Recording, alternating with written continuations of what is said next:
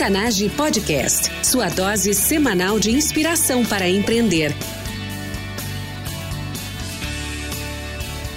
Com você, time Octanage, Vinícius Faquineto e André Piazza.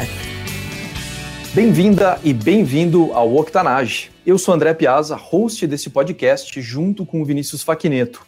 Todas as semanas entrevistamos empreendedores incríveis, gente de fibra como eu e você, com histórias de transformar ideias em negócios de verdade. Octanage é combustível para empreender. Contando histórias de transpiração, queremos inspirar uma nova mentalidade que vai impulsionar você a empreender mais e melhor. No nosso website octanage.com você encontra os recursos mencionados nesse episódio: livros, filmes, pessoas e recursos para ajudar você a transformar o seu negócio. Acesse octanage.com/e062 para fazer o download desses recursos. Nossa convidada especial de hoje é pioneira ao trazer a biomimética para o Brasil, fundadora da Amazon Biomimicry e Biomimicry Brasil, onde combina a engenharia com a sua paixão pela natureza para desenvolver projetos com inovação, tecnologia, criatividade e liderança a partir da biomimética. Engenheira, mestre em engenharia e certificada especialista em biomimética. Jane Broco, seja muito bem-vinda. Muito obrigada, André. Obrigada a toda a equipe do Octanage pelo convite para estar com vocês. Estou muito feliz de estar aqui. Tomara que seja inspiradora a nossa conversa para todo mundo que está nos escutando. Vai ser sim, Giane. O prazer é todo nosso em estar te recebendo, especialmente é super curioso por aprender contigo mais a respeito da biomimética. Como é que tu entrou nisso tudo e como é que isso tem gerado transformação para os teus clientes através de consultoria, inovação, tecnologia, criatividade e liderança. Para a gente começar, para o ouvinte que ainda não conhece a Giane, conta um pouco mais sobre a tua vida pessoal uhum. e complementa com algo que eu não tenha mencionado. Bom, a Giane é apaixonada por inovação, né, por tecnologia. Então, um dos meus grandes motivadores para trabalhar com algo que até então a gente não via no Brasil foi realmente acreditar que a gente pode transformar o mundo é, em um lugar melhor. Então, eu sempre tive essa vontade é, de fazer diferente dentro daquilo que eu via que as pessoas estavam fazendo, né? Trabalhando dentro da área da engenharia, eu via inúmeras possibilidades é, de transformar o mundo, mas ainda as pessoas muito receosas em dar esses passos, é, investindo em, em, oportunidades diferentes. E foi aí que eu descobri a, a, a biomimética como uma ponte é, para levar inovação disruptiva para dentro da engenharia, combinando com sustentabilidade que é algo que hoje em dia ela, ela é essencial, né? Mais do que nunca, se a gente hoje não falar de sustentabilidade aliada com inovação, a gente provavelmente não vai conseguir é, que as nossas empresas possam se desenvolver e crescer. Então, acho que isso foi o meu grande motivador, assim, foi acreditar que é possível uh, a gente viver num mundo melhor, pessoas tendo oportunidades de vida melhores e ainda gerando, claro, é, o benefício financeiro, né? Que se a gente é uma empresa, a gente precisa disso também para conseguir continuar existindo. Sobre esses assuntos que tu está mencionando, Gianni, uh, juntar a engenharia com a tecnologia, fazer, na verdade, trazer inovação na prática e, uh, através dela, na verdade, sustentabilidade para essa inovação e até superando, na verdade, os desafios que as pessoas têm, uh, os receios, as limitações, as barreiras.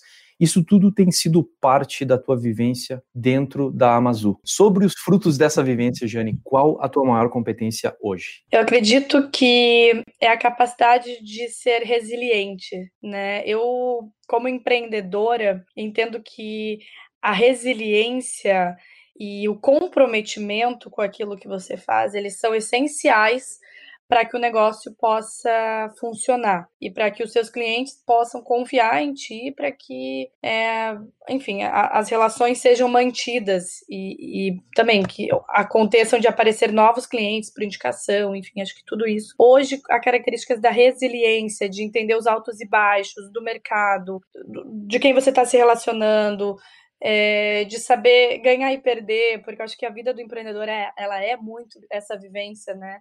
Então, eu acredito que hoje eu colocaria resiliência e comprometimento. Sobre resiliência e comprometimento, o que, que o empreendedor, a empreendedora que está nos escutando não sabe e deveria saber? que o desafio é gigante, né? Eu sempre eu penso muito na questão do desafio como se fosse uma, uma estratégia de algum esporte, né? Quando você está fazendo uma. quando você está competindo. Eu fiz muitos anos de ginástica olímpica e eu acho que isso também tem, me ensinou muito para minha vida como empreendedora, que é uhum. é você cair e levantar. É você saber cair, errar, ir lá e tentar de novo e se tornar melhor naquilo que você está fazendo, porque tem alguém que está treinando tanto quanto você. Então, você tem que se comprometer nesse treinamento que você está fazendo. Você tem que se comprometer com aquilo que você faz. E você não vai ser perfeito sempre, vai errar muito, você vai cair muito. Em todas essas vezes você tem que levantar e encontrar motivação para continuar. E para mim a motivação é o se comprometer com o seu sonho, se comprometer com o seu ideal, com aquilo que você quer realizar. Então, acho que por isso que eu trago dessa forma comprometimento e resiliência. Dentro dessa tua experiência, então, de cair, levantar e saber fazer disso parte do processo e ter os olhos fixos dentro do teu propósito, né? O, qual o momento mais difícil para ti como empreendedora e como é que tu fez para superar esse momento? Como empreendedora, é aquele momento que você é, até então tinha um, um, outro trabalho, né, onde você tem aquela questão, aquela segurança, entre aspas, né, que hoje em dia ela é bem uhum. questionável, mas enfim, de ter aquele salário fixo, alguma coisa assim, e como empreendedor você não tem, né, você, você tem que todo dia acordar e, e, e, fazer ir lá e conquistar o seu cliente, manter os seus clientes, enfim. Então acho que chega um momento logo no início aí que você se questiona um pouco, nossa, o que, que eu tô fazendo, né? Por que, que eu abri mão dessa segurança entre aspas para trabalhar muito mais e inicialmente ganhar menos, né? Aí você tem que lembrar do porquê você começou, né? O que te motivou a dar esse primeiro passo. E aí eu acho que isso te traz de novo aquele norte de continuar fazendo o que tu tá fazendo, porque isso vai te levar além, porque isso vai te levar a conquistar muito mais do que você conquistou até então. Então, acho que é de novo a resiliência, né? Você conseguir se adaptar dentro dessa situação e, e, e poder se reinventar e continuar seguindo o teu objetivo. De fato, é uma tentação enorme para o profissional que está vindo de, de uma experiência de, de trabalho em empresas uh, e tem ali um salário garantido no final do mês, né? Faça chuva, faça sol, tá ali, tá garantido, então minimiza muitos riscos. E principalmente quando você vai uhum. trabalhar sozinha ou como consultora uh, profissional independente, tem toda essa parte de criar um, uma carteira de clientes e, na verdade, conquistar o mercado, porque às vezes as pessoas até estão vindo para você, mas acabam fechando com outros, né? Então, tem de fato esse risco e tem esse desafio que, na verdade, é, é o desafio, é o jogo interno, né?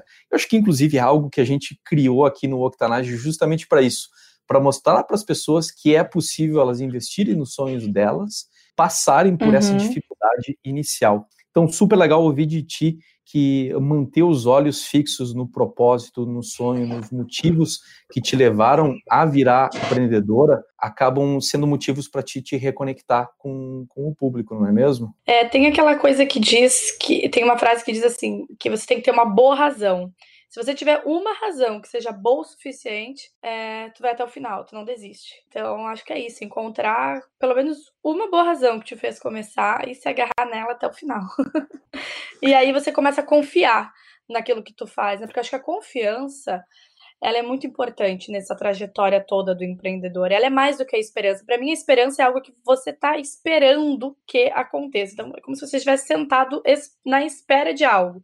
E quando você confia, você realiza, sabe? Porque a confiança ela te dá segurança, uhum. porque você confia naquilo que está fazendo. Então, acho que o empreendedor ele precisa ser muito confiante desse propósito, desse objetivo, daquilo que ele está fazendo, e aí as coisas começam a acontecer. Mas tem que ter paciência, viu? É o, é o tempo de plantar semente, criar o um ambiente para que ela possa crescer, se desenvolver e florescer. Né? Não existe você plantar uma semente de girassol hoje e nascer um girassol amanhã. então você tem que dar o tempo para que as coisas aconteçam. Respeitar os ciclos e o tempo também é muito importante na trajetória do empreendedor. Esse exemplo que tu acabou de mencionar, o exemplo da, de plantar uma flor e esperá-la germinar, isso inclusive é parte da biomimética. Então, Para gente que não conhece a respeito da biomimética, fala um pouco sobre o que é a biomimética. A biomimética é inovação inspirada pela natureza. Bio é vida, mimesis é imitação, né? São palavras que vêm do grego. Então seria uma imitação da vida, mas não é uma imitação é, de você só olhar para uma forma e simplesmente reproduzi-la. Você vai entender é, a parte estratégica daquilo que a natureza faz. Então você vai olhar como é que é o processo de, por exemplo, que uma folha captura energia solar, né? Como é que é o sistema que integra toda a árvore, o fungo, a formiga e os animais? Entende? Como é que você pode criar um produto que tenha uma inovação é, radical e incremental a partir de toda essa inteligência que existe na natureza. Porque uhum. a natureza, ela tem 3,8 bilhões de anos de evolução, né? Então, ela tem estratégias de, de desenvolvimento, né? De P&D, de projeto de desenvolvimento, é, há bilhões de anos. Por que, que a gente ainda olha para empresas que fazem coisas há 50, 40, 30 anos? a gente tem bilhões de anos para nos inspirar, né? Então a gente fala que o nosso benchmark é a natureza e as suas estratégias de, de sobrevivência para continuar existindo no nosso planeta. Porque tudo que ainda existe no planeta é porque cumpre com o seu propósito. Então, essa consciência que a natureza tem, a gente traz isso para dentro das empresas também. Te escutando falar sobre a biomimética, um exemplo que, que faz parte da minha experiência, então, da, das minhas poucas décadas de presença aqui no planeta, foi justamente quando eu visitei a Sagrada Família em Barcelona. Eles têm no, no, no porão deles, como maneira de dizer, né, na verdade, é embaixo da igreja, eles têm um museu fantástico que mostra o trabalho do Gaudí, né, do, do Antônio Gaudí, uhum. e como ele se inspirou na natureza. E, na verdade, o museu faz um trabalho muito, muito bom de mostrar essa forma, a pesquisa dele, como ela foi ativa de na verdade de ele tentar assimilar esses processos e digamos assim em outras palavras a sabedoria da natureza e colocar isso uhum. dentro não apenas da arquitetura mas dentro da experiência que a pessoa tem dentro dessa catedral então é, é, é realmente assim para colocar alguns exemplos inclusive já vou te pedir a respeito disso né exemplos de aplicação da biomimética em gerar inovação em tecnologia em liderança em criatividade em sustentabilidade. Uhum. No exemplo do Gaudí, que a gente tem lá no, no, Museu da Sagrada Família, eles mostram, por exemplo, como ele se inspirou nas con na concha do mar e, e, nas propriedades dela de ser, na verdade, extremamente resiliente, simples e resiliente, para gerar, na verdade, uma estrutura que fosse ao mesmo tempo harmoniosa, mas uh, resistente. Como, por exemplo, as uhum. colunas da Sagrada Família são baseadas, na verdade, em troncos de árvores. E por que que isso, na verdade, por que que ele escolheu com tantas facetas, com, eu acho que são 11 facetas e não 12, nem 13, nem 9 e assim por diante. Então, tem explicação para tudo isso e, e, é magnífico ver, por exemplo, o trabalho de luzes que, que existe lá dentro, né? Como ele criou a, as sensações que, na verdade, evoluem cada dia, é um espetáculo de luzes diferente lá dentro. Então, assim, são exemplos simples, não sei se configuram como biomimética, mas eles são base da minha experiência e base da minha pergunta para ti uhum. agora. Quais são os exemplos da biomimética que tu tem aplicado, tem visto e aplicado com empresas em termos de inovação? Então, André, eu acho que esse essa da Sagrada Família ela configura bem o que é o exemplo de tu reproduzir a forma e estrutura inspirada pela natureza. Né? Na, a gente vê bastante exemplos de arquitetura hoje já olhando para a natureza para gerar inovação no que se trata de, de estrutura, de construção, de matéria-prima. É, a própria concha que tu mencionaste, ela utiliza apenas é, CO2 e água salgada para poder se tornar um material que hoje é mais resistente do que a cerâmica que a gente faz. Então, a natureza não utiliza nada químico nem tóxico e cria algo que é uma concha que é feita em temperatura ambiente e que é mais resistente do que a cerâmica, né? Então, assim, quantos outros materiais a gente aí não tem para é, que olhar para a natureza para que a gente possa otimizar, para que a gente possa realmente criar algo novo do zero que ainda não, não, não existe e que vai ser muito mais é, resistente, né, muito mais tecnológico e muito mais sustentável para as nossas empresas. Então, biomimética é uma inovação consciente para diferentes áreas da empresa, tá? E, além disso, a gente pode olhar também, quando a gente fala de liderança e criatividade, a gente fala de mindset, a gente uhum. fala de trocar os modelos mentais que a gente tem hoje é, e aprender a olhar para a inovação e para a nossa vida de uma perspectiva diferente. Por quê? Porque assim como a gente pode olhar para a concha para aprender a criar um material que substitui a cerâmica, tanto que tenha todo um processo sustentável, né, na sua forma de ser feito, de ser produzido, e hoje a caleira, que é uma indústria americana, já faz isso, já tem um material que, que substitui a cerâmica inspirado pelas conchas. É, a gente também pode olhar para as formigas né, para os cupins, que são super-organismos, que a gente chama, e aprender sobre liderança, sobre colaboração, sobre é, horizontalidade no que se trata de hierarquia. Então, a gente não tem mais a questão de uma hierarquia dominante, mas sim uma relação muito mais de troca e colaboração na equipe. A gente vê as, as formigas, por mais que tenham, ou as abelhas, por mais que tenham uma abelha rainha, elas ainda são super independentes e fazem uma autogestão, né, de todo de, de toda a colmeia ou de todo o formigueiro. Não precisa uhum. ter alguém mandando, elas conseguem se auto-organizar. Então é isso, é a gente começar a olhar para essas estratégias da natureza, tanto em termos de processos, quanto em termos de produtos, e até para essa forma de comportamento. E aí a gente começa a buscar novos modelos para nos inspirar a fazer inovação. E é muito amplo, viu, André? A gente pode fazer isso em qualquer área. Uma coisa que eu sempre falo é que a gente fazendo a pergunta certa para a natureza, a gente vai receber respostas certas. Então, é, a natureza ela pensou nisso primeiro, seja lá no que tu estiver pensando, tá? Ela pensou nisso primeiro. É, se eu fizer uma pergunta, o que a natureza faria aqui? Ela pro, provavelmente vai me dar muitas respostas. Se eu perguntar, por exemplo, é, como a natureza cria um computador, ela não vai me responder, porque ela não cria um computador. Mas eu posso perguntar como que ela troca informação, como que ela envia sinais, como que ela troca dados e entre inúmeras outras coisas. Então, a partir dessas perguntas, eu começo a poder inovar, por exemplo, é, em como eu faço um computador, entendeu? Então, acho que é, é, mais ou menos esse o processo que a gente tem que ter de como pensar biomimeticamente. Muito interessante isso, como pensar biomimeticamente e o impacto disso em inovação. Um outro aspecto que tu trouxe durante a conversa foi justamente superar a mentalidade existente e criar uma nova, implantar uma nova dentro da equipe, de forma que a equipe possa, na verdade, gerar resultados a partir disso. Então, eu ia perguntar para ti quais são as ferramentas que tu utiliza para ajudar as pessoas a viverem uma nova mentalidade. Hoje, né, com a Amazu, onde eu trabalho com consultoria e com educação, eu consigo trabalhar com os times, desde atuando na parte de consultoria mesmo, onde a gente faz um processo de transformação dentro da empresa, né? Dentro de um projeto específico ou com uma equipe específica. Também na parte de educação, através de workshops, de palestras.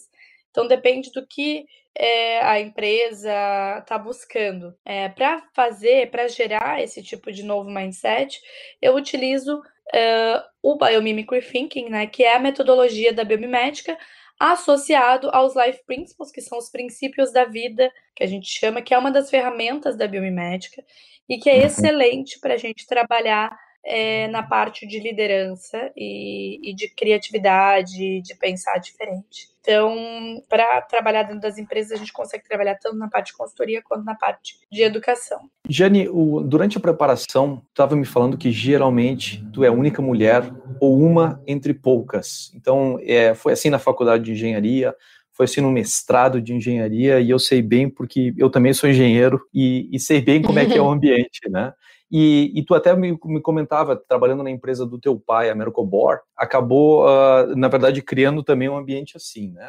Eu queria te perguntar, o que se pode fazer para inspirar mais mulheres a dar o primeiro passo no seu empreendimento? Acredito que a gente está vivendo hoje uma transformação no que se trata né, do mercado de tecnologia. É, hoje a gente vê mais mulheres empreendedoras, o que eu acho extremamente maravilhoso. E eu acho que o que a gente precisa mudar, ela é a raiz disso é a educação empreendedora. É a mulher entender que ela tem voz, que ela pode ser independente, que ela pode é, estar inserida em ambientes que até então eles eram mais masculinos, eles eram dominados por homens, né? E a mulher ela ter mais essa voz ativa, uma presença ativa. Então, eu cresci em ambientes profissionalmente e, e, e acadêmico sempre sendo a única ou uma das únicas mulheres, e isso nunca me trouxe é, um sentimento de, não sei, assim, é de ter, de ter medo ou de calar minha voz ou sabe? É, eu sempre fui de, de, me colocar, de falar, de, de trocar, de. É, enfim, eu acho que a mulher ela precisa se colocar mais, ela se mostrar mais, ela ter mais coragem de, de, de ser independente no sonho dela, enfim. E eu acho que para isso, até é uma coisa que eu sempre falo, é, pode precisa ser trabalhado desde a infância, talvez, essa questão, né? De não só ter aquela ideia da menina princesa, linda, o que eu acho excelente também, acho que existe um equilíbrio entre uma coisa e outra, né? Não estou falando que não se deve fazer isso, mas eu acho que junto com isso, ter todo aquele incentivo de que, sim, você não precisa estar sempre numa zona de conforto e protegida, você pode ir e, e realizar os seus sonhos também e, e, sei lá, e quebrar a cara também e, e vai dar tudo certo no final, sabe? Eu acho que tem que mudar um pouco essa questão de, de comportamento mesmo, cultural das mulheres na sociedade, sabe? E para isso a gente precisa contar com também com o apoio do, dos homens, né? De permitir esse espaço, esse lugar de fala, esse lugar de, de confiança, né? Porque hoje a gente vê sempre os homens muito unidos dentro das suas áreas de atuações e as mulheres ainda com não tanto espaço, principalmente quando esses espaços têm homens que dominam. Então a gente precisa hoje é, abrir mais portas, né? E tornar, eu acredito na equidade. Então, eu acho que tem espaço para todo mundo. E eu não estou querendo dizer que é só um ou só outro, ao contrário, estou dizendo que é todo mundo junto. Acho que é essa é a, a beleza da diversidade é essa, né? É dar espaço para todo mundo, é dar fala para todo mundo. Eu acho que isso é bacana e quebrar esse clube, né? Esses clubinhos assim Uh, aqui é só homem, aqui é só mulher. Eu acho que não é esse o caminho. Em todas as áreas, sabe? Super interessante, Gianni, como tu está trazendo para nós a questão da participação da mulher dentro do empreendedorismo e trazendo isso, na verdade, como base a, a própria criação, que na verdade a menina tem o um lado princesa e também tem o um lado da voz, que precisa ser cultivado desde o início. E de todo mundo que a gente convida aqui para o Octanage, a gente, na verdade, tem um compromisso, eu e o Vinícius, de trazermos uh, mulheres tanto quanto homens, para justamente uhum. uh, ter e resolver parte do problema da visibilidade. Mas, ao mesmo tempo, o, eu tenho perguntado para todas as mulheres que eu entrevisto o que, que elas recomendam em termos de, da participação feminina e todas elas, sem exceção, falam que é preciso ter coragem para se posicionar. Então é bem uhum. interessante uhum. que isso tem, tem se tornado um padrão e até tu levou durante o teu comentário para conclusões bem específicas e bem interessantes, até algumas delas da, vinculadas à natureza. Então a questão da diversidade e da inclusividade. Então não, não, a respeito não é a respeito de um grupo ou de um clube A ou B, na verdade é a respeito de todos e a gente poder na verdade utilizar o melhor de todos dentro do processo. Então é, é bem interessante estar tá, tá trazendo isso e tem sido essa também a minha experiência na vida profissional de trabalhar tanto em, com mulheres como com homens em grupos que são basicamente feitos por mulheres e é bem interessante como tem a tendência humana de formar o clube. Então, na verdade, o, eu percebi que o, o, inimigo não é nem A nem B, o inimigo, é, na verdade, é o clube e a tendência da, da gente ser bairrista, fechado e com a mentalidade, na verdade, uh, limitada, né? só voltada uhum. para aqueles que são iguais a gente. Natureza faz justamente o contrário, a natureza acaba incluindo, e é bem interessante ouvir de ti, vindo da biomimética, uh, o lado empreendedor da natureza, né? Que é justamente incluir todo mundo e, e trazer o melhor disso, de, dessas pessoas para o ambiente empreendedor. Conte com a gente aqui do Octanage dentro desse trabalho. Perfeito. É muito bom ouvir isso, né, André? Porque é só a, a gente só existe por causa da diversidade. É, então, as células de, do DNA, quando eles se misturam, né, do homem e da mulher para gerar uma nova vida, a gente está falando de diversidade. A gente está falando de uma mistura de uma coisa com outra coisa que gerou uma, uma terceira coisa. Né? Uhum. Então, Uh, eu acho que é isso. Então, assim, quando a gente entender que a gente só gera inovação a partir da diversidade, a gente vai abrir mais espaços de fala para todo e qualquer grupo, né? Então, assim, só existe inovação quando existe diversidade. Se não existe diversidade, isso na natureza é muito claro, né? Se não existe diversidade, não existe inovação. A gente não gera nada de novo sem ela. Jogo rápido. No jogo rápido, coletamos dicas e recursos no formato de perguntas curtas e respostas rápidas. Faça o download desses recursos em octanage.com/e062. Jane, qual hábito pessoal e diário que mais contribui para o teu sucesso? Hábito pessoal, eu acredito que a meditação me ajuda bastante é, a encontrar um, um centro, né? Encontrar, olhar para dentro de mim, porque eu acho que sem o autoconhecimento, o autocuidado, a gente não consegue é, levar de fato algo de bom para as outras pessoas e para as outras empresas. Então, a meditação me ajuda a fazer esses, a, a me centrar, né? A me conectar comigo mesmo. O que você, como empreendedora, não pode viver sem? Ah, saber a hora de parar. Porque se deixar o empreendedor trabalha 24 horas por dia. Então, eu acho que eu estou aprendendo isso ainda. Aprender a me dar um tempo, né? A não trabalhar 24 horas por dia. O que é um grande desafio. Quem é a pessoa que você utilizou como modelo ou inspiração ao longo da tua trajetória? Como empreendedora, eu sempre tive meu pai como referência, ele também é empreendedor, e ele criou a empresa dele da, dentro das situações mais adversas. É, ele montou um negócio do zero e hoje é referência em peças técnicas de borracha, de polímeros, de plásticos no Brasil. Então, ele, para mim, essa a fé, a consistência, a capacidade dele de se reinventar, de inovar, de, de acreditar no negócio dele, mesmo quando parecia que não ia dar certo, e fazer com que ele chegou onde ele chegou, é uma das grandes inspirações e motivações que eu tenho também para fazer o meu negócio cada vez crescer mais. E também um magnífico exemplo de resiliência. Dica Totalmente. de uma ferramenta ou recurso online para empreendedores? Eu gosto muito do Instagram. A gente até conversou sobre isso, né, André? Uhum. Eu, para mim, eu acho que o empreendedor hoje tem que ter consciência que se não está, não existe online, você provavelmente ainda não existe. Eu acho que essa presença nas redes sociais, acho que o Instagram ele te dá uma visibilidade muito bacana. Então, claro que teria outras ferramentas para indicar em termos de otimização de tempo, de recursos e tudo mais. Mas acho que falando de um marketing digital, que se você não pode investir muito nisso inicialmente, geralmente o empreendedor no início não tem condições de ficar investindo em marketing, começar com Facebook Ads, com ads de Instagram e, e com postagens é, mostrando o que a sua empresa faz, enfim, e conectando com o público-alvo é bastante importante. E é fácil, né? Todo mundo hoje sabe usar o Instagram, então acho que não precisa explicar muito. Dica de um livro para o público empreendedor e por quê? De um livro.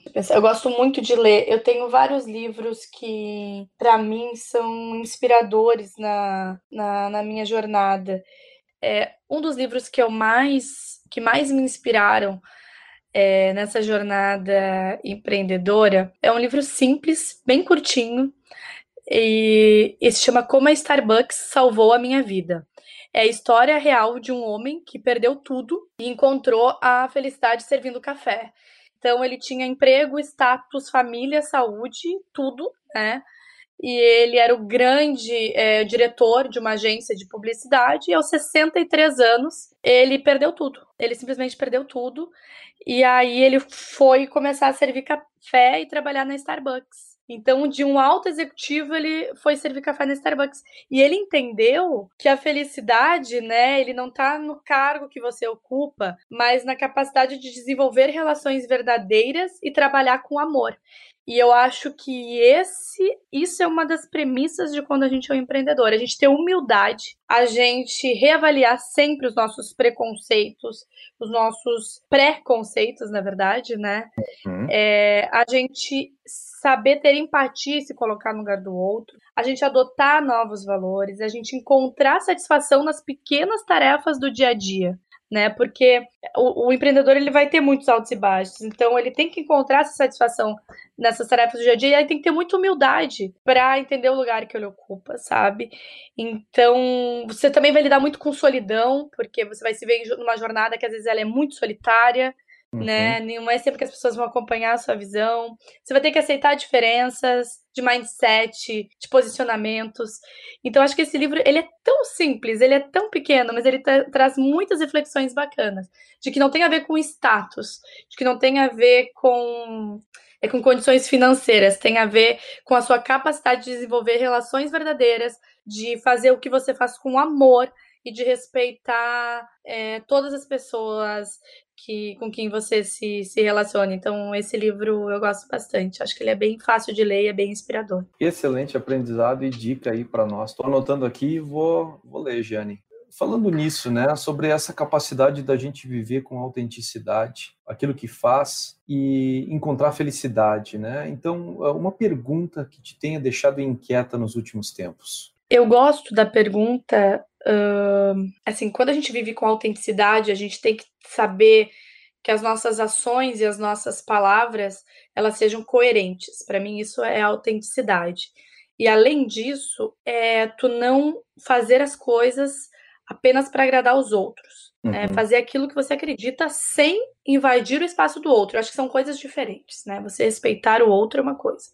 Você esperar a aprovação do outro é, é, coisa, é uma coisa diferente. Então, para mim, isso é autenticidade. E para você ser autêntico, você tem que encontrar uma motivação grande naquilo que, que você faz. Então, uma pergunta que eu sempre me faço é o que me motiva?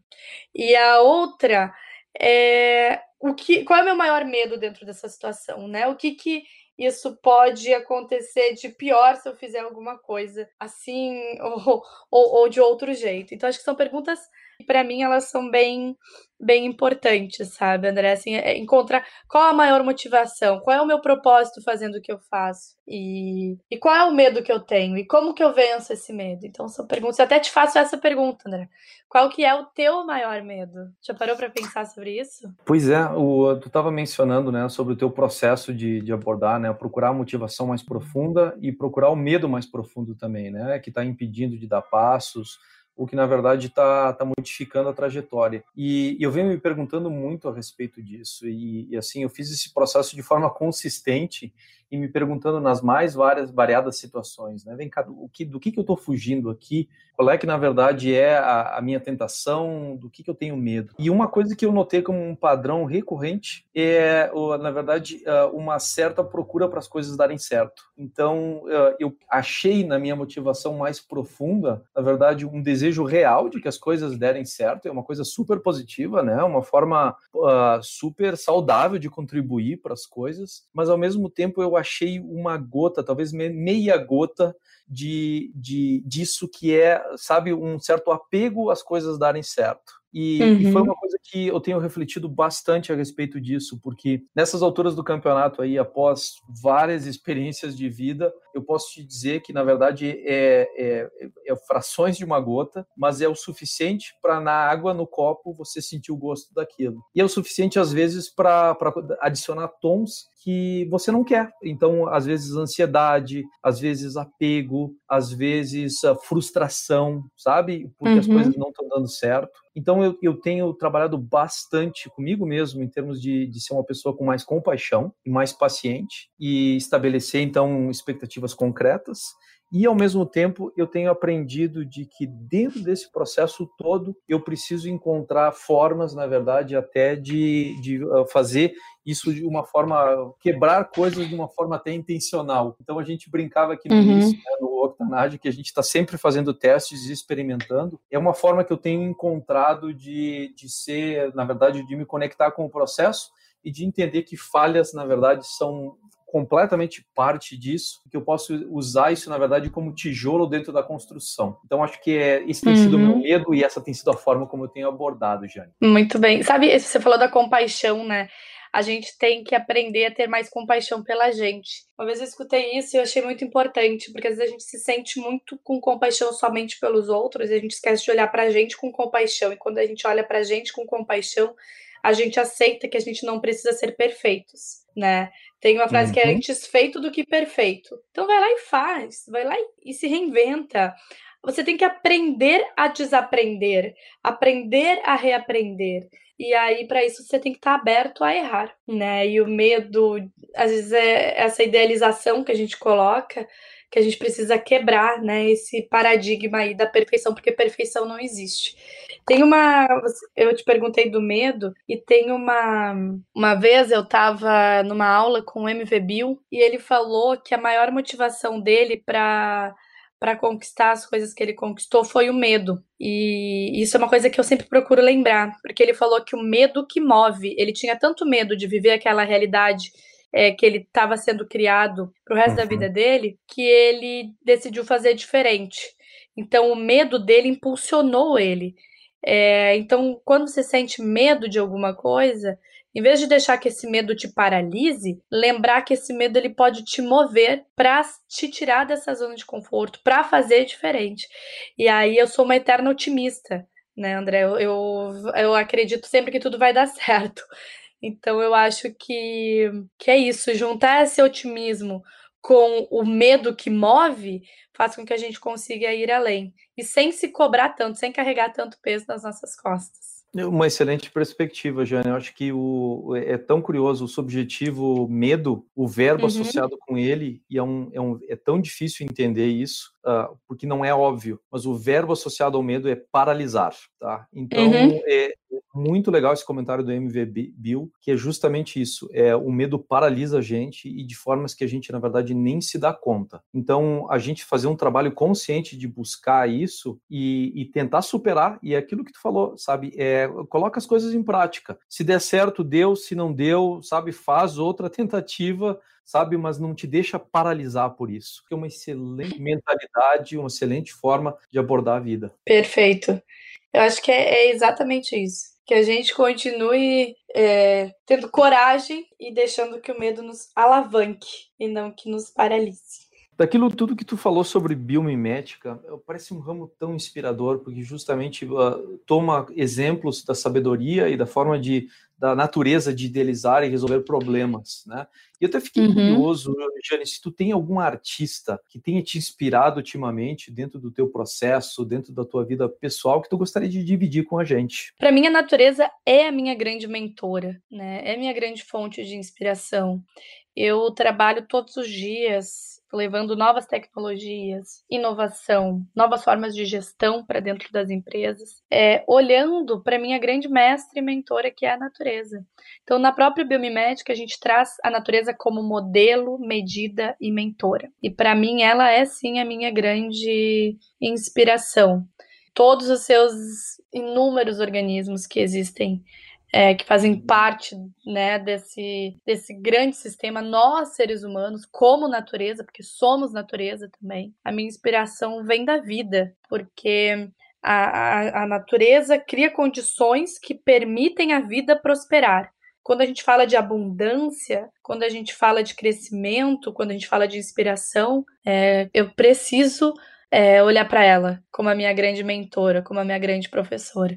Então, eu sou apaixonada pela natureza, não consigo agora pensar em, em, algo diferente disso. Ela é realmente minha, meu modelo medida, minha modelo medida e mentora. Time Octanage, nós somos a média das pessoas com quem mais convivemos e hoje você esteve aqui comigo e com essa incrível engenheira e pioneira da biomimética no Brasil, a Jane Broco. Acesse octanage.com/i062 junto com a transcrição do episódio, deixo lá todos os recursos mencionados nessa entrevista, links, ferramentas, dicas e muito mais. Para conectar com a Giane, acesse octanage.com/comunidade e crie o seu usuário. Você poderá interagir diretamente com ela e com toda a nossa comunidade de pessoas que vivem no seu dia a dia a extraordinária mentalidade empreendedora que hoje aprendemos com a Giane Broco. Octanage está aí com episódios novos toda semana. Não quer perder a nossa próxima entrevista? Segue a gente nas redes sociais, Instagram e todas as outras. E os apps de podcast, como o Castbox em octanage.com.br castbox. Uma forma fácil de incluir na sua rotina um hábito para atingir o seu pleno potencial empreendedor. Jane, mais uma vez, obrigado por ter estado aqui conosco e por ter compartilhado tanto da tua sabedoria e da sabedoria da natureza com os nossos ouvintes e ouvintes. Muito obrigada pelo convite para estar com vocês. Foi um prazer conversar contigo, André, e me coloco à disposição para falar mais de inovação é, e novas tecnologias inspiradas pela natureza com todos vocês que estão aqui nos acompanhando. Obrigada. Time Octanage, até a próxima. Octanage Podcast, sua dose semanal de inspiração para empreender.